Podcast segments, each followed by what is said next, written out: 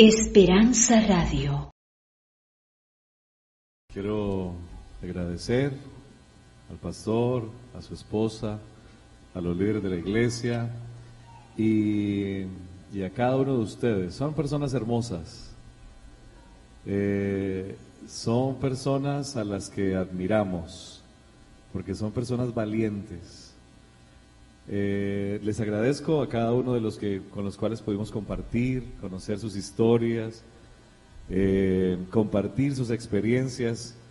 Saben, venimos con toda la intención y el deseo de compartir la palabra, pero nos vamos fortalecidos al ver la fe y el deseo de avanzar como el que ustedes tienen en su vida.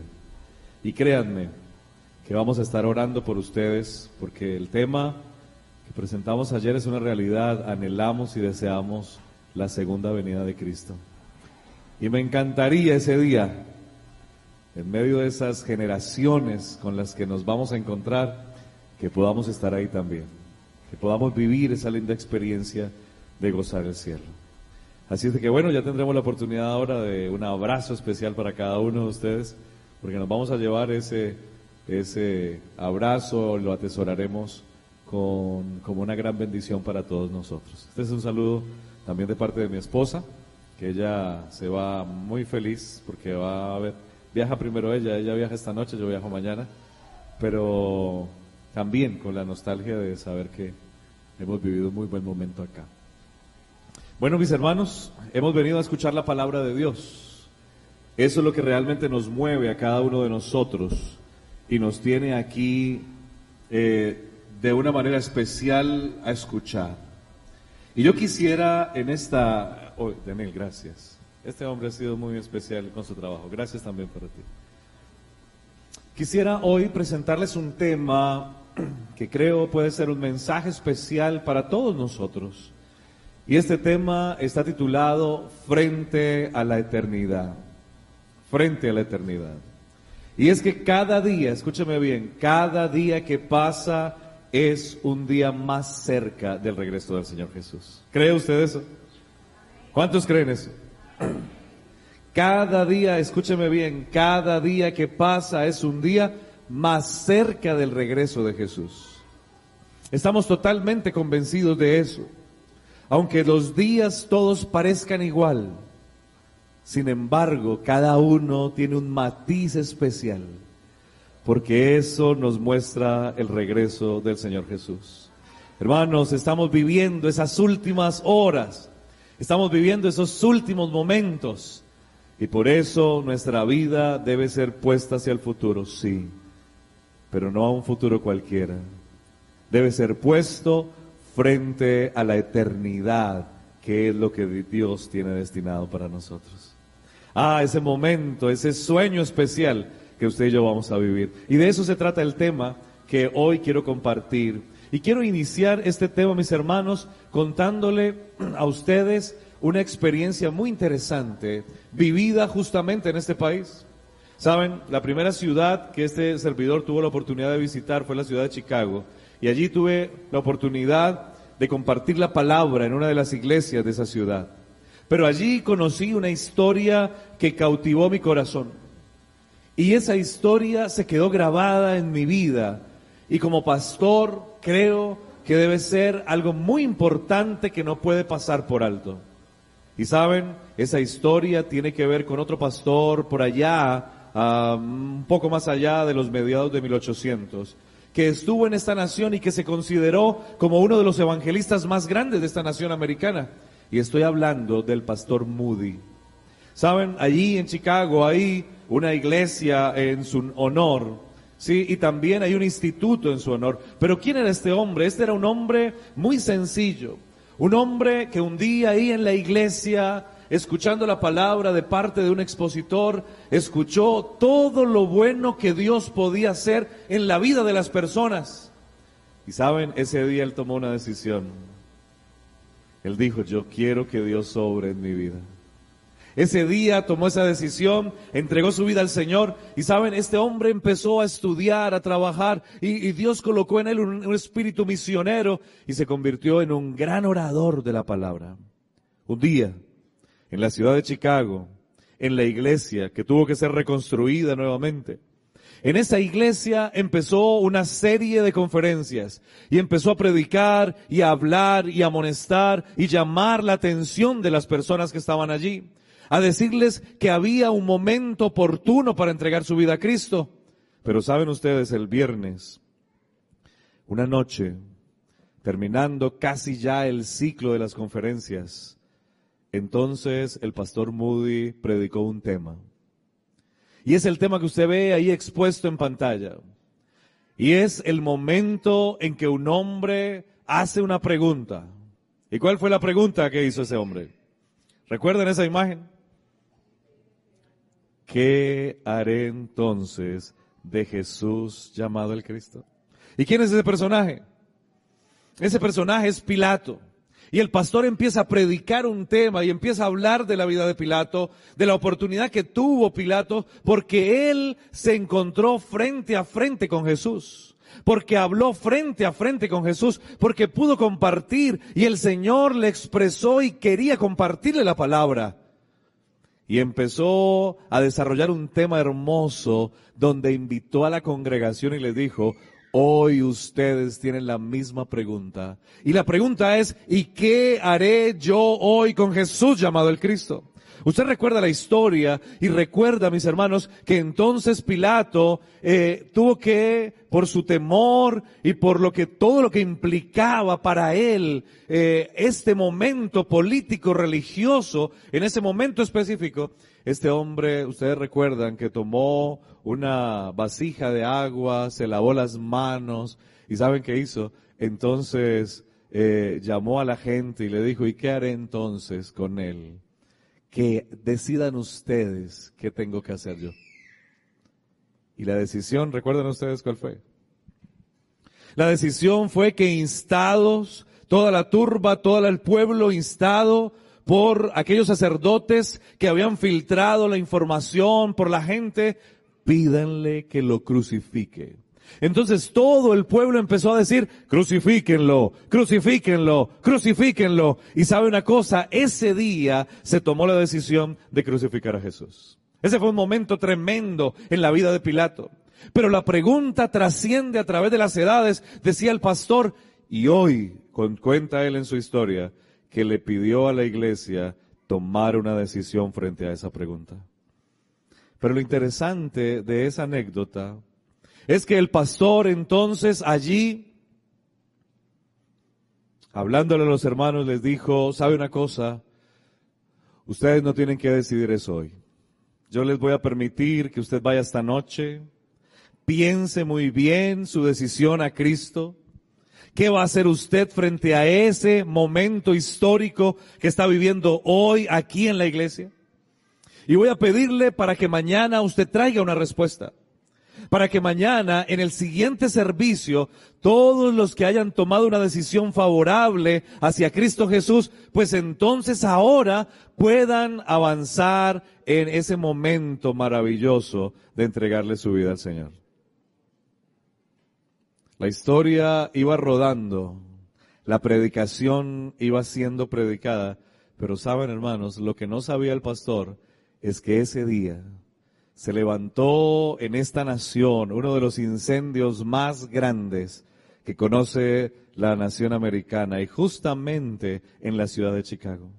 El incendio se había levantado y había estado devastando a personas, devastando a lugares. Pero lo que no sabía el pastor era que ese incendio estaba llegando también, escúcheme bien, estaba llegando a la pequeña iglesia donde él estaba predicando. Donde personas, escuchen esto, donde personas estaban allí admirando la palabra, escuchando la palabra, pendientes de la palabra, pero en un momento en un momento, escúcheme esto, en un momento el incendio tomó la congregación y miles de personas murieron calcinadas en ese lugar. ¿Por qué es importante esta experiencia en la vida del pastor Moody? Porque él cuenta y dice que él se arrepiente de no haber invitado a la gente a tomar una decisión en ese momento por Cristo. Porque si hubiesen tomado una decisión en ese momento, significa que no importa que hayan muerto, no importa que hayan muerto calcinados en ese lugar, estarían muriendo con la esperanza de la resurrección. Porque el Señor dice que aquel que vive, porque aquel que ha entregado su vida al Señor, dice, no importa, porque no muere eternamente, sino que es un momento, solamente es un sueño y se levantará cuando Jesús venga por segunda vez. Sabes, mis hermanos, cuando escuché esa historia en esa ciudad y cuando tuve la oportunidad de leer un poco más, entendí que mi labor como pastor siempre será predicar un sermón con una invitación a entrega en ese instante. Porque mañana no sabemos, porque no entendemos lo que pasa. Y por eso la pregunta es, mis hermanos, ¿qué haremos usted y yo de Jesús llamado el Cristo? ¿Sabe una cosa? ¿Qué debemos hacer para estar con Jesús? ¿Qué es lo que tenemos que hacer usted y yo para avanzar en nuestra vida espiritual y poder definir los pasos a encontrarnos con Cristo Jesús? Y es de lo que vamos a hablar en esta, en esta tarde ya. Saben, el Evangelio de los Hechos o el libro de los Hechos, allí nos cuenta un relato que para mí es un relato muy importante. Y este relato es el relato donde Pedro se levanta a predicar. ¿Recuerdan ustedes la lluvia de Pentecostés? ¿Recuerdan ustedes cuando vino el Espíritu Santo y se movió en la congregación? En esa pequeña congregación que eran aproximadamente 120 personas, pues hubo un estruendo tremendo, pues hubo un estruendo súper grande y toda la gente se acercó y observó que esta gente estaba hablando en lenguas, en idiomas diferentes, cada uno de ellos. Y alguien preguntó, pero ¿acaso estos no son aquellos hombres que conocemos y por qué hablan en nuestra propia lengua? Y usted recuerda la historia. Recuerda que entonces se levantó Pedro y empezó a predicar la palabra de Dios, mis hermanos. Y saben, dice que al oír todos se dolieron de corazón y preguntaron a Pedro y a los otros apóstoles, hermanos, ¿qué haremos? Esta congregación que se reunió a ese evento del Pentecostés, esa congregación, escúcheme bien, estaba totalmente dispuesta a escuchar y escucharon todo lo que Jesús había hecho en favor de ellos. Escucharon también que ellos habían crucificado a Cristo. Escucharon que tenían que arrepentirse y que ese momento era una oportunidad para ellos. Y cuando Pedro predicó y les terminó de presentar el mensaje, entonces les dijo, ellos dijeron, ¿qué haremos? ¿Qué tenemos que hacer? Y Pedro les contestó, arrepentíos y sed bautizados cada uno de vosotros en el nombre de Jesucristo para perdón de vuestros pecados y recibiréis el don del Espíritu Santo. ¿Qué tengo que hacer para poder colocarme en sintonía frente a la eternidad? ¿Qué tengo que hacer yo como creyente, como cristiano, para poder estar allí dispuesto a avanzar en mi vida espiritual? Saben, hermanos, debemos arrepentirnos, ser bautizados y perseverar en la iglesia. Mire lo que dice la palabra de Dios, mis hermanos. Dice que entonces, en ese momento, versículo 40, y con otras muchas palabras, Pedro testificaba y exhortaba diciendo, sed salvos de esta perversa generación. Así, los que recibieron su palabra fueron bautizados. ¿Y cuántos se unieron ese día? ¿Cuántos se unieron? Estoy leyendo el versículo 41. ¿Cuántos se unieron? Y dice, y ese día se les unieron ese día como tres mil personas y perseveraban firmes en la doctrina de los apóstoles, en la comunión unos con otros, en el partimiento del pan, en la oración. Así surge la primera comunidad cristiana. De 120 pasan a 3120 aproximadamente. Pero ¿por qué hay ese crecimiento tan grande? Saben, porque estas personas escucharon un mensaje, atendieron una invitación y se sumaron al pueblo de Dios ese día, tres mil personas. Un mensaje que decía que debían acercarse a Jesús, que ya no debían avanzar en su propia vida, sino que debían entregarse y someterse al Salvador. Hermanos, Dice que ese día el temor se apoderó de todos a causa de los muchos prodigios y señales que realizaban los apóstoles. Y sigue diciendo que todos los creyentes estaban como unidos, juntos y tenían todas las cosas en común. Vendían sus posesiones, bienes, lo repartían entre todos según la necesidad de cada uno. Y seguían reuniéndose cada día en el templo y en las casas partían el pan y comían juntos con alegría y sencillez de corazón. Y dice el versículo 47, alabando a Dios y disfrutando de la simpatía de todo el pueblo, y el Señor agregaba cada día a la iglesia los que iban a ser salvos. Hermanos, ¿qué tenemos que hacer para estar allí?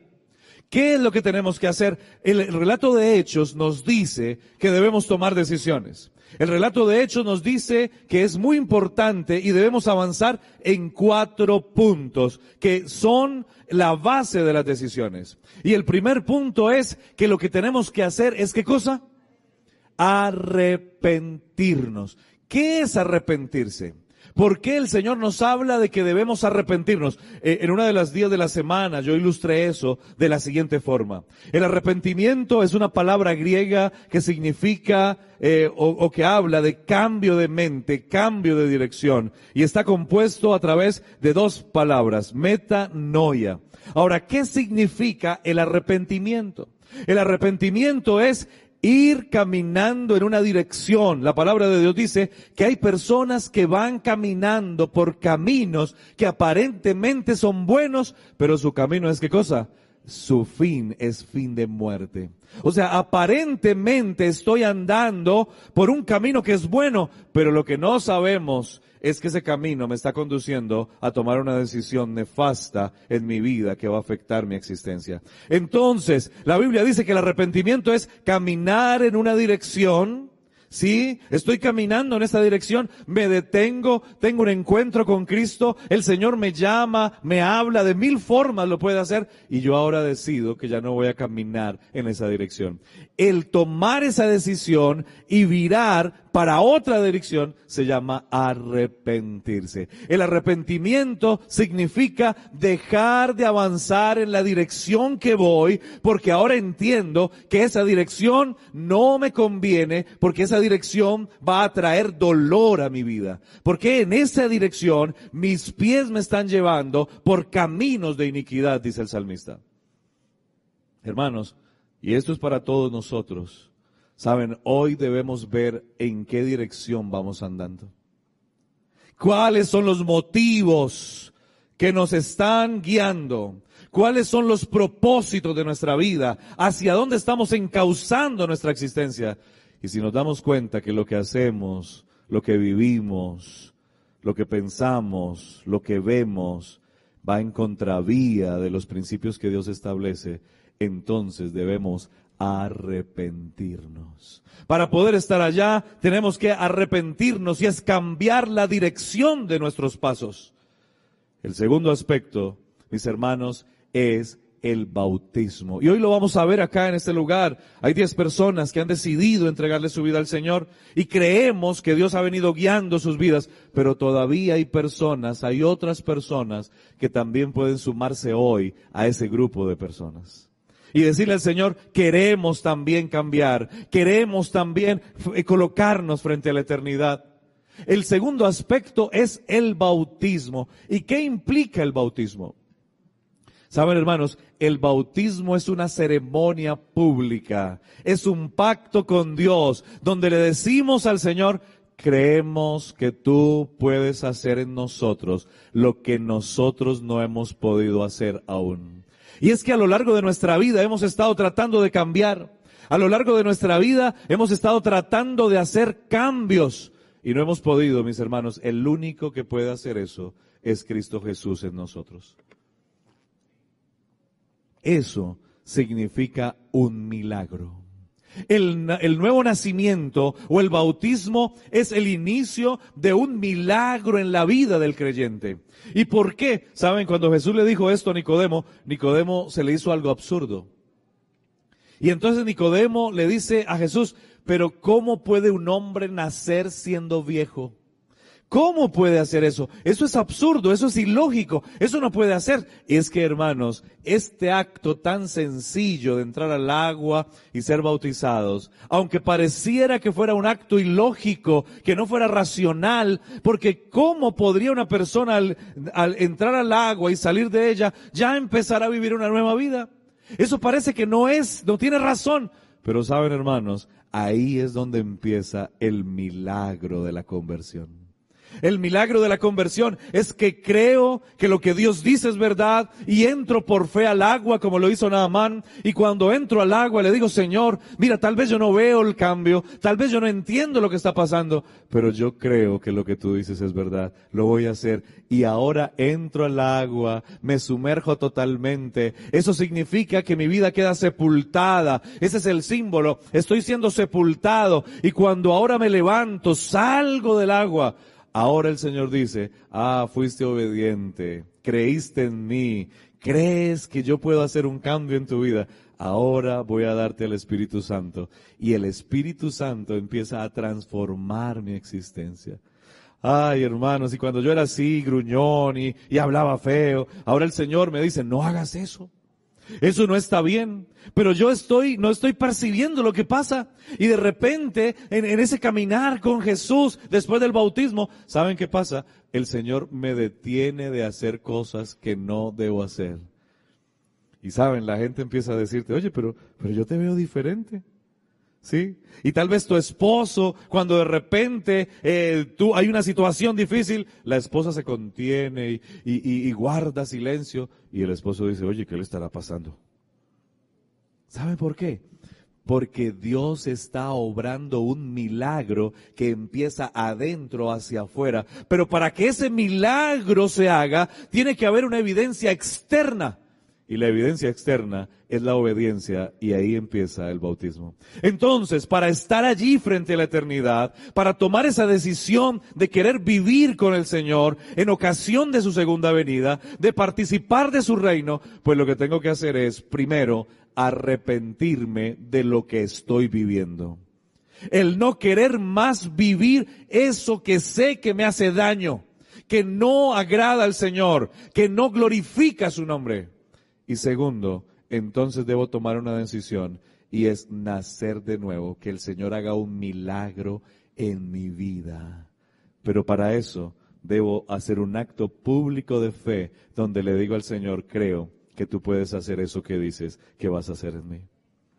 El tercer aspecto ahora es ser miembro de la iglesia de Dios. Que saben una cosa, ese es otro acto de, de locura.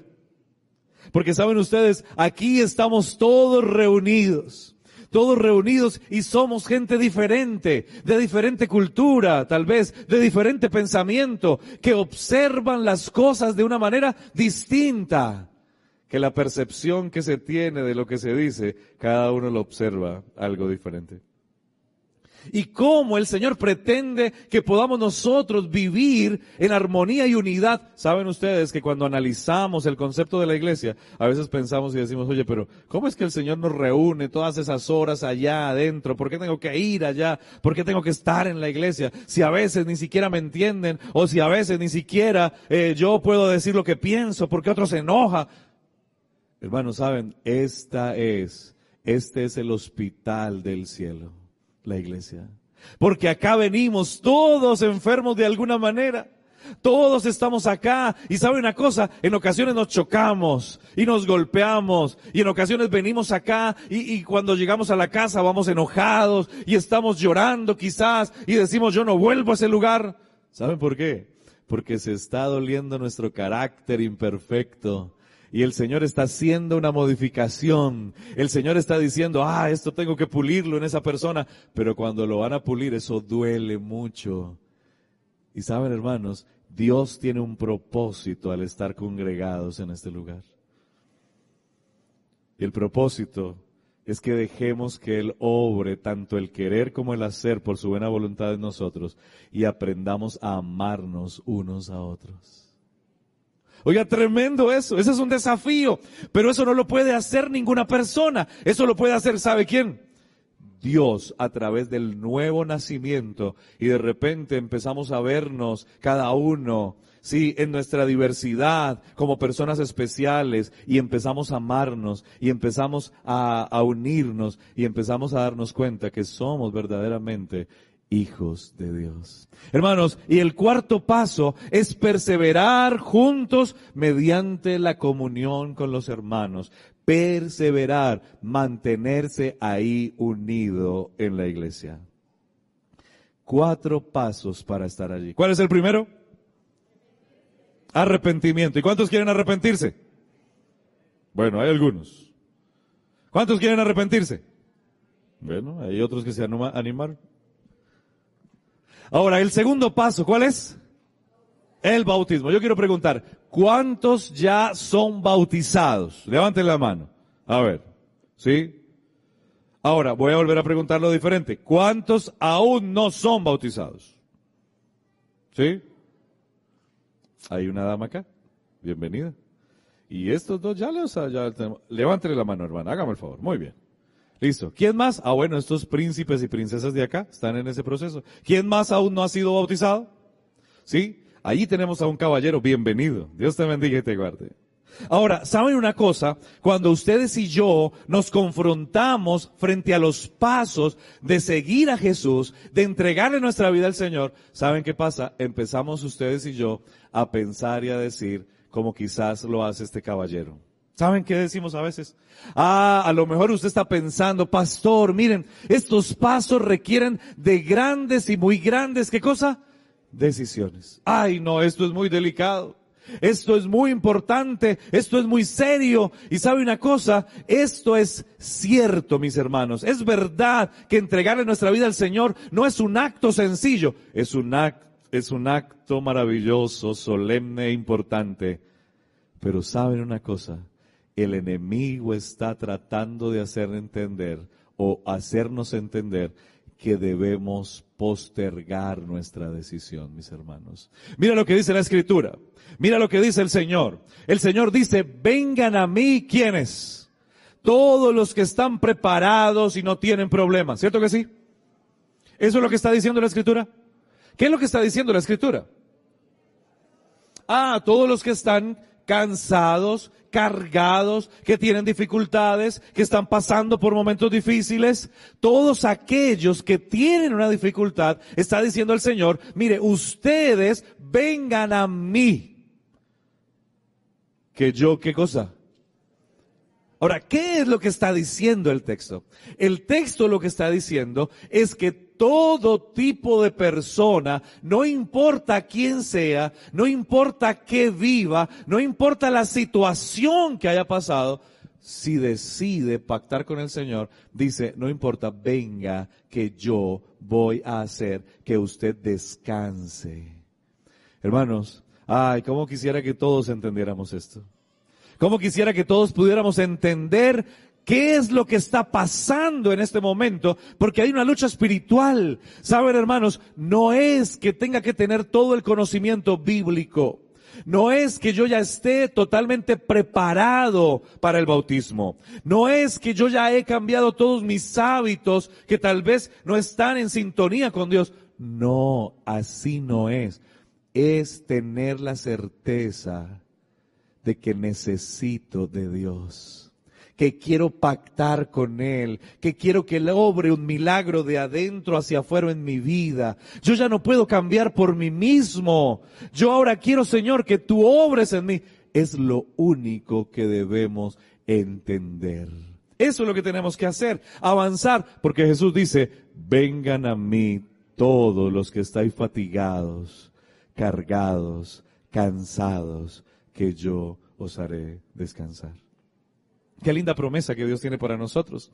Pero saben, hay un peligro tremendo, mis hermanos. Hay un peligro tremendo en la vida y especialmente en la vida espiritual. ¿Y saben cuál es ese peligro? El peligro es postergar. ¿Y qué significa postergar? ¿Qué significa postergar? Dejarlo para mañana. Dejémoslo para mañana. ¿Será que yo puedo hacer esto, pero lo puedo hacer otro día? Saben ustedes que le contaba en estos días, mis hermanos, a, algunos de los miembros de la iglesia que me preguntaban, y bueno, ¿usted hace cuánto que conoció al Señor? Saben, les voy a contar un poquito, me permiten les cuento un poquito de mi experiencia. Saben, yo conocí del Evangelio cuando tenía alrededor de nueve años. Fui bautizado cuando tenía diez años, pero quien conoció primero fue una hermana de, una, una de mis hermanas. Y ella atrajo a una persona, a una dama, a una amiga de ella, que empezó a traer a su papá y empezó a compartirnos el Evangelio. Y entonces mi mamá, eh, cuando ella recibió el Evangelio, cuando ella decidió escuchar la palabra, nunca nos dijo nada, pero ella abrió la puerta y dijo al Señor, venga, predique la palabra. Pero lo que no sabíamos nosotros era que mi mamá en su juventud había sido adventista. Eso nadie lo sabía en la casa, ni siquiera mi papá. Así es de que ella, cuando decidió que este hombre venía a darnos el estudio bíblico, ella ya sabía para dónde iba. Ella decidió recibir el Evangelio para volver a la iglesia nuevamente. Y lo que primero hizo fue entonces hablar con mi papá, porque no eran casados, estaban viviendo en unión libre por muchos años. ¿Sabe una cosa? Ni siquiera nosotros sabíamos que no estaban casados. Yo fui el pajecito en el matrimonio de mi mamá. Yo desfilé por la iglesia con la Biblia para que mi mamá se casara. Pero entonces mi mamá le dijo a mi papá, amor, Hoy te tengo una propuesta muy especial. Te voy a proponer matrimonio. ¿Cómo? Le dijo mi papá, pero llevamos tantos años juntos y ¿por qué tenemos que casarnos ahora? No, no, no, no, no, no nos vamos a casar. Así vivimos mejor. Así es de que mi papá se negó al comienzo, pero mi mamá utilizó un arma estratégica. ¿Saben cuál fue? Pues no se preocupe, entonces separémonos. Cuando mi mamá se puso así seria, entonces mi papá le dijo, no, no, venga, venga, venga, ¿cómo es eso? ¿Por qué tenemos que casarnos? Y él explicó por qué tenían que casarse. Y dijo, bueno, yo te quiero tanto, yo me voy a casar contigo. Y se casó, y se bautizó mi mamá, se bautizaron mis hermanas, me bauticé yo, sí, y todos, y de repente mi papá dijo, eh, un día, en una campaña, yo me quiero bautizar. Oiga, ese día fue espectacular, porque mi papá dijo, yo me voy a bautizar. Ese momento especial fue un momento extraordinario. Y cuando llegaron los días del bautismo, llegó el sábado, ¿saben? Antes del sábado, mi papá dijo, yo quiero hablar con el pastor. Y entonces el pastor fue a la casa, y entonces mi papá le dijo, eh, pastor, mire, yo quiero eh, preguntarle, eh, ¿cuándo son los próximos bautismos? El pastor le dijo, no, no, no, los próximos bautismos son este sábado. Sí, sí, pero después de este sábado, ¿cuándo más? No, no, cuando la persona quiera bautizarse puede ser bautizada, no hay un día especial, solo el día especial es el día que la persona quiera. Pues pastor, vamos a hacer una cosa, yo voy a pensarlo un poco mejor y entonces voy a eh, decirle cuándo va a ser mi bautismo. Y el pastor empezó a hablar y a persuadirlo y a decirle, pero hermano, ¿por qué si usted ya lo decidió ahora? ¿Por qué lo va a postergar? ¿Por qué tiene que dejarlo para otro día? ¿Por qué no, no, no, es, no lo hace ahora? Y él le dijo, mire, pastor, lo que pasa es que yo siento que todavía no estoy preparado, que hay cosas que me hacen falta por hacer. Que hay cosas que yo tengo que pensar muy bien. Así es de que, pero no se preocupe, que eh, usted, va a ser la persona que me va a bautizar. ¿Quieren que les cuente algo? Hace tres años este servidor bautizó o bauticé a mi papá. Cuando eso pasó, yo tenía diez años. Ahora no le voy a decir cuánto tiempo pasó porque si no inmediatamente sabe cuántos años tengo. Pero pasó mucho tiempo hasta que un día mi papá me llamó. Pasaron muchas cosas. Y él me dijo, hijo, yo quiero hablar contigo. Y entonces nos encontramos, charlamos y él me dijo, ¿sabes una cosa? El Señor me ha mostrado que yo debo entregarle mi vida a Él. Y yo no voy a esperar más, me voy a bautizar. Pactamos el día, entré a la pila del bautismo y ahí como pastor, después de pasar tantos años, tuve el privilegio de bautizar a mi papá. Ese fue un momento de gozo y de alegría en mi corazón. Pero eso no es lo que le quiero contar. ¿Saben? Un día mi papá me llama. Me dijo, hijo, quiero hablar contigo. se, escuchaba alegre, se escuchaba feliz. Y entonces yo le dije, papá, espérame, eh, eh, mi carro, paré. Y entonces le dije, papá, cuéntame, ¿qué pasa? Y me dice, no, hijo, voy para la iglesia. Me nombraron diácono en la iglesia. Yo, uy, qué bueno, felicitaciones. Eso está muy bien. Y me dijo, sí, yo voy a abrir la iglesia y me vine bien temprano para dejar todo listo. Terminó de hablar eso y empezó a llorar. Y lloraba y lloraba. Y yo le dije, pero papá, ¿pero qué pasa? ¿Por qué estás triste? ¿Por qué estás llorando? ¿Qué es lo que ocurre? ¿Por qué estás llorando? Y él me dijo, no, no, no te preocupes, yo estoy feliz. Yo, pero ¿por qué lloras entonces? Y me dijo algo que quedó grabado en mi mente. ¿Saben? Se quedó pensando y me dijo, me dijo, hijo, lo que pasa es que he pensado, yo estoy feliz, sé que tomé la mejor decisión ahora. Pero sabes, me he preguntado cómo hubiera sido si lo hubiera hecho antes. Saben que una de las cosas, y discúlpenme que cuando cuento esto me pongo un poco triste, pero saben que una de las cosas que lamenta mi papá es el hecho de que el no haber entregado su vida al Señor lo llevó a él a cometer errores que significó la separación de ellos, de mis padres. Se divorciaron. Y él siempre lamentó eso en su vida. Él trató de recuperar su hogar, pero ya no pudo. Y él me decía, sabes, yo lo hubiera hecho ese día. Ah, cómo mi vida hubiera sido diferente. Hermano, postergar es un peligro.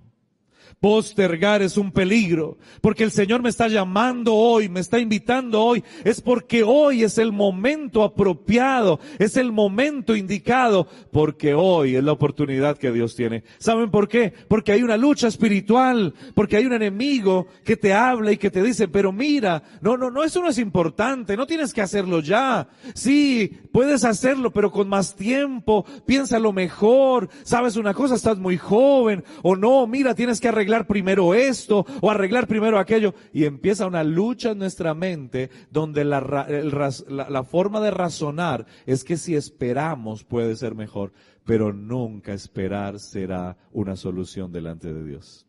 Nunca esperar. Mira lo que dice la palabra de Dios. El apóstol Pablo tuvo este peligro. Él fue llamado y él estaba tratando de postergar. Mira lo que dice la escritura. Pablo fue liberado de esto. Dice, gracias a la, intervención de Ananías. Dice, porque Ananías le dice a Pablo, porque has de ser testigo suyo ante todos los hombres de lo que has visto y oído. Ahora pues, ¿qué esperas? Levántate, bautízate y lava tus pecados invocando su nombre. Pablo estaba allí estupefacto, había tenido una visión, Dios mismo se le había manifestado, había quedado ciego. Y ahora Ananías vino, oró por él y pudo recuperar la vista. Pero cuando Ananías le dijo, mira Pablo, yo he venido a bautizarte, ¿sabe qué le dijo Pablo? Pero ¿por qué tengo que bautizarme si yo ya fui bautizado?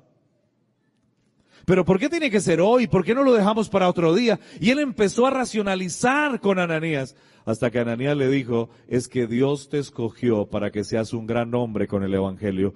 ¿Qué esperas? Levántate y entrégale tu vida al Señor. Y entonces Pablo se levantó, fue bautizado y esa fue una gran experiencia la que vivió en ese momento Pablo y la iglesia de ese tiempo, mis hermanos. No debemos postergar. Mira lo que dice la escritura. Hebreos 3, 7 y 8 dice, por eso dice el Espíritu Santo, si hoy oís su voz, no endurezcáis vuestro corazón. Como en la provocación, en el día de la tentación en el desierto. Saben, hermanos, si hoy escuchamos la voz de Dios, pues hoy es la oportunidad. El Señor nunca nos habla en futuro. El Señor nunca dice, tranquilos, mañana será una oportunidad. No, el Señor dice, hoy es la oportunidad. Hoy es el momento. Saben, el día de ayer estábamos almorzando, el pastor muy amablemente nos invitó a almorzar. Y llegamos al restaurante, me conecté por medio del wifi e inmediatamente entró un mensaje de una amiga en Colombia, en Bogotá. Pastor, necesito hablar con usted. Es una joven que vimos crecer en la iglesia, está incorporada en la Fuerza Aérea de Colombia, trabaja allí y tenía un novio con el cual tenía planes de casarse. Y digo tenía porque el miércoles, antes de venir para acá, para Las Vegas, a esta campaña, el avión de reconocimiento en la base aérea en Cali hizo una salida junto con otro piloto y regresando tuvieron un impasse, cayó en la pista y los dos personas murieron. Entre ellos el novio de la joven que le menciono. Y él, e, ella me estaba llamando, ya había pasado una semana del, asunto y ahora me dice, pastor, mire, yo quiero preguntarle algo. ¿Por qué pasó esto? Y empezó a hacerme una cantidad de preguntas que yo le dije, yo no, lo, no tengo respuestas para ti, pero sé que el Señor en su momento te dará esas respuestas. Saben, tenían planes, planes muy grandes, tenían planes maravillosos, sentían que eran las personas la una para la otra, pero la muerte acaba de terminar esos planes. ¿Sabían ellos que iba a pasar eso?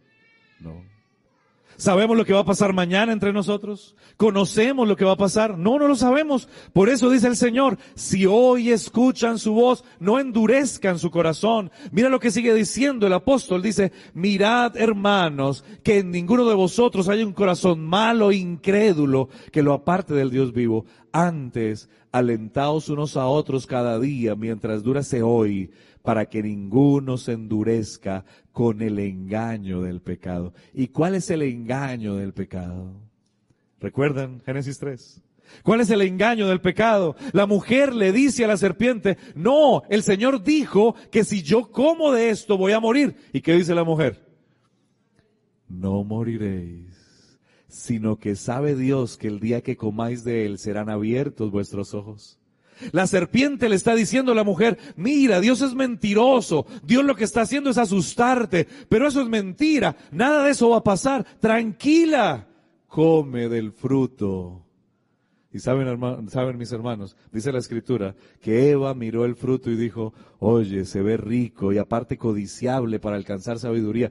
Tomó del fruto, comió, le dio a su esposo y hoy usted y yo vivimos el efecto de la decisión de esa pareja en el Edén. La muerte, el dolor, el sufrimiento es derivado de una acción, de una decisión, de la desobediencia. Y a partir de ese momento viene la estela de dolor que usted y yo vemos hoy entendemos lo que significa realmente una decisión. Pues el Señor dice, no nos dejemos engañar por el pecado. El pecado siempre va a tratar de decirnos que Dios no tiene razón, que podemos manejar nuestro tiempo.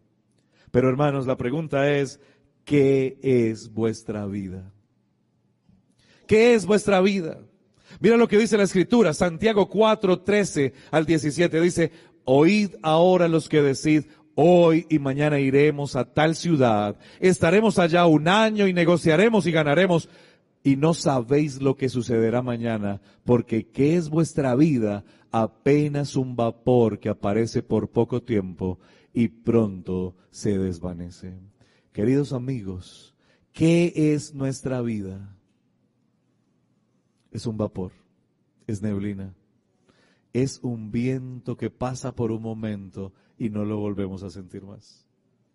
Saben, hace unos años ahí en Colombia me encontraba en la zona suroccidente del país y me invitaron a predicar a un lugar el sábado en la mañana. Yo fui a predicar el sábado en la mañana, tuvimos el seminario y luego en la tarde, a las dos de la tarde, tenía que regresar para la predicación nuevamente. Pero un hermano de la iglesia me dijo, pastor, yo quiero invitarlo a almorzar. Y yo le dije, vámonos. Y nos fuimos a almorzar, compartimos ese día. Y me dice, pastor, ¿a qué horas tiene que estar en el seminario? Yo a las dos de la tarde. Me dijo, no se preocupe, yo lo llevo. Vámonos con unos cinco minuticos antes, que yo en mi motocicleta lo llevo hasta allá y no tenemos problema. Así de que yo le creí, le dije, está bien. Y ya faltaban cinco minutos y le dije, hermano, tenemos que irnos. Me coloqué un casco de la motocicleta, pero no lo acabé de abrochar acá muy bien, porque estábamos tan cerca que yo dije, pues no vale la pena. Nos subimos en la motocicleta y empezamos a andar por esas calles de esa ciudad en Tuluá, Valle. Y sabe una cosa, cuando llegamos a una cuadra del lugar, a una cuadra del coliseo donde íbamos a predicar, de repente un taxi sale a una velocidad desmedida, gira en sentido contrario y cogió la moto o agarró la moto y la levantó de un lado y adivinen quién salió volando por encima del taxi. Este servidor salió volando por el taxi. El casco se desprendió y terminé golpeado en una esquina, en una acera, eh, abierta la cabeza, el traje roto, los zapatos se dañaron. El taxista cuando vio eso se, se, asustó mucho y lo que hizo fue inmediatamente me subieron al taxi y terminé en una clínica en esa ciudad. El pastor a los cinco minutos me llamó. Me dijo, pastor, lo estamos esperando. ¿Qué pasa que no ha llegado? Ya está todo listo para que predique. Y yo le dije, pastor, disculpe, no voy a poder estar. Y le conté toda la experiencia. Pero ¿acaso sabía yo eso que iba a pasar? No. Mira lo que dice la escritura. Dice, no sabéis lo que sucederá mañana, porque ¿qué es vuestra vida? Apenas un vapor que aparece por poco tiempo y luego se desvanece.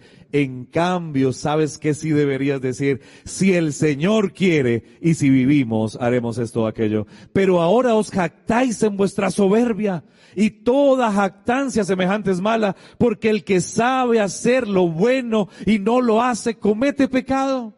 Porque nos llenamos de soberbia. ¿Y en qué consiste la soberbia? ¿Saben en qué? En pensar que mañana yo lo puedo hacer, que tengo control de mi vida, que no importa, no, lo podemos hacer otro día, el próximo año quizá, el próximo cumpleaños, ese día sí, pero no sabemos qué va a pasar mañana. Hoy es el día de la salvación, hoy es el momento oportuno para entregarle nuestra vida al Señor. La postergación siempre nos llevará, escúcheme bien, al pecado imperdonable. ¿Y en qué consiste el pecado imperdonable? Dice Mateo 12:31, por tanto todo pecado y blasfemia serán perdonados a los hombres, pero la blasfemia contra el Espíritu Santo no será perdonada. ¿Cuál es la obra del Espíritu Santo? La obra del Espíritu Santo es la obra de intercesión al hombre. Es, la obra, es la obra donde el Espíritu nos habla y nos amonesta y nos llama y nos dice qué hacer. Pero cuando persistentemente nos negamos al Espíritu, estamos entrando en un terreno peligroso y es el terreno del pecado imperdonable. Mis hermanos, ¿qué debemos hacer? Lo que debemos hacer es entender que hay peligro y que el tiempo se acaba, pero que hoy Dios nos da la oportunidad, mis hermanos, para que avancemos. Por eso dice Lucas 18, 29 y 30, os aseguro ninguno que haya dejado casa, padre, hermanos, esposa o hijos por el reino de Dios quedará sin recibir mucho más en este tiempo y en el siglo venidero la vida eterna. ¿Qué significa? Tenemos que avanzar, tomamos decisiones, tal vez son un poco duras, pero, pero van a traducirse en salvación. Por eso el consejo de Dios es buscad al Eterno mientras pueda ser hallado. Llamadlo en tanto que está cerca. Deje el impío su camino y sus malos pensamientos y vuélvase al Señor, quien tendrá de él misericordia y quien será amplio en perdonar.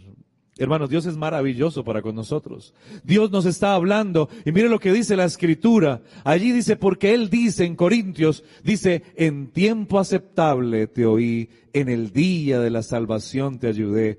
Ahora es el tiempo aceptable, ahora es el día de la salvación. La pregunta es, ¿cuándo es el día de la salvación? ¿Cuándo es el día de la salvación? Hoy es el día de la salvación. Hoy es la oportunidad. Hoy es el momento de ir y rendirnos a los pies de Jesús. Hoy es cuando Dios nos da ese tremendo privilegio de vivir en armonía con el Señor y buscar la eternidad. Aquí hay un grupo de personas que van a ser bautizados en este momento. Aquí tenemos a este lindo grupo de personas a los cuales felicitamos por esa decisión. Hubo luchas, pero una gran, una gran decisión es la de entregar su vida a Cristo Jesús. Y nos sentimos felices y contentos. Y yo quisiera, no sé si el pastor ya está listo para que podamos eh, empezar la ceremonia bautismal. Pero yo quisiera en esta tarde preguntar si hay quizás alguien más que hoy quisiera decirle al Señor, yo quisiera también ser bautizado hoy en este lugar. Porque hoy es el día aceptable, porque hoy es el día de la salvación. Y porque hoy es la oportunidad y usted puede decirle al Señor, Señor, tal vez he esperado, tal vez he estado ahí como atento a esto, no, no, no, no he hecho la decisión todavía, pero quisiera hoy vivir esa experiencia. Yo quisiera preguntar, y voy a invitar a las personas que van a ser bautizadas, no sé si va a ser por acá, por allí, voy a invitarle para que nos preparemos para el bautismo. Y vamos a tener el primer bautismo en este instante, ¿sí? Voy a invitarle a la persona que va a ser bautizada para que pase. Porque también es el momento oportuno para usted y yo quiero invitarle para que durante la ceremonia, si hay alguien acá que está todavía luchando en su mente con su decisión, usted pueda decirle al Señor, Señor, dame la fuerza porque hoy quiero entregarte mi vida. Porque he venido a este lugar y sé que hoy es el momento. Porque sé que hoy es el día aceptable, hoy es el día de la salvación. Y quiero preguntar si hay alguien más hoy que quiere avanzar en este momento. No tenga temor. Tal vez usted diga, pero no viene preparado. No se preocupe por eso. Nunca estamos preparados para esto. Pero el Señor quiere hacer un tremendo milagro en su vida. ¿Tú quieres eso? Amén. Ven para acá. Yo quiero orar por ti porque esta mujer, hoy Dios la ha traído a este lugar para que avance en esa decisión. Ven para acá. El Señor te bendiga y te guarde. ¿Hay alguien más hoy que quisiera avanzar en esa decisión? Que usted le dice al Señor, mira, yo estoy aquí. Hermanos, hoy es un día de salvación. Pero quiero preguntar si hay alguien más hoy en este lugar que quiere decirle al Señor, yo hoy quiero entregarle mi vida a Cristo Jesús. ¿Hay alguien así hoy acá? Que está luchando, porque sé que es una lucha. Un día estuve ahí y he visto a miles de personas luchar, pero también he visto a miles de personas ser triunfadoras en Cristo Jesús. Y quiero preguntar si hay alguien más hoy acá en este lugar que quisiera decirle al Señor, yo quiero entregarle mi vida a Cristo Jesús. ¿Hay alguien más hoy acá en este lugar? Porque es una linda oportunidad. Hoy se va a entonar un hermoso himno, un himno que también nos invita a que podamos avanzar en ese llamado que el Señor tiene. Yo quiero invitarle para que podamos escuchar este hermoso especial y aún sigue la invitación especial para ti. Vamos a escuchar esta melodía. Sin duda, Dios está llamando a nuestros corazones. Tal vez ya hicimos nosotros este pacto, pero Dios nos pide cada día ir a sus pies. Todos los días Dios te dice, ven a mí, ven a Jesús. Es el título de este canto, para honra y gloria a Dios.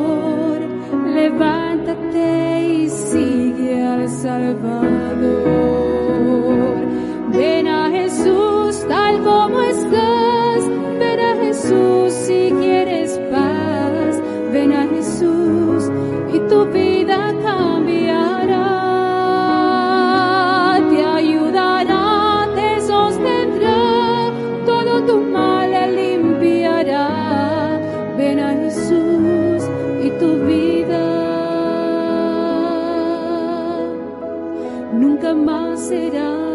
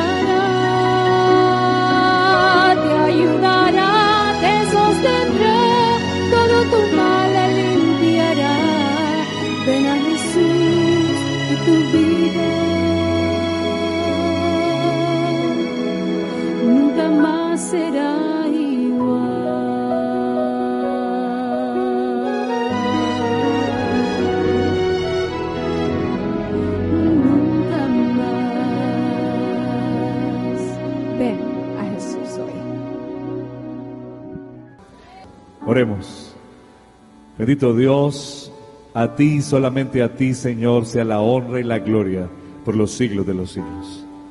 Señor, eres bueno con nosotros. Eres bueno con esta iglesia. Porque se cumple la promesa de tu palabra que tú añades a la iglesia cada día los que han de ser salvos. Y hoy has, has añadido 12 personas que desean hacerlo. Señor, cuida de ellas. Permite que esta iglesia se comprometa en retenerlos, en amarlos, en cuidarlos, en estar pendientes de sus necesidades, de impulsarlos, de amarlos cuando ellos más necesiten de su compañía. Todo, Señor, te lo pedimos en el nombre de Jesús. Amén, Señor. Amén y amén. Amén. Dios les bendiga y les guarde a cada uno.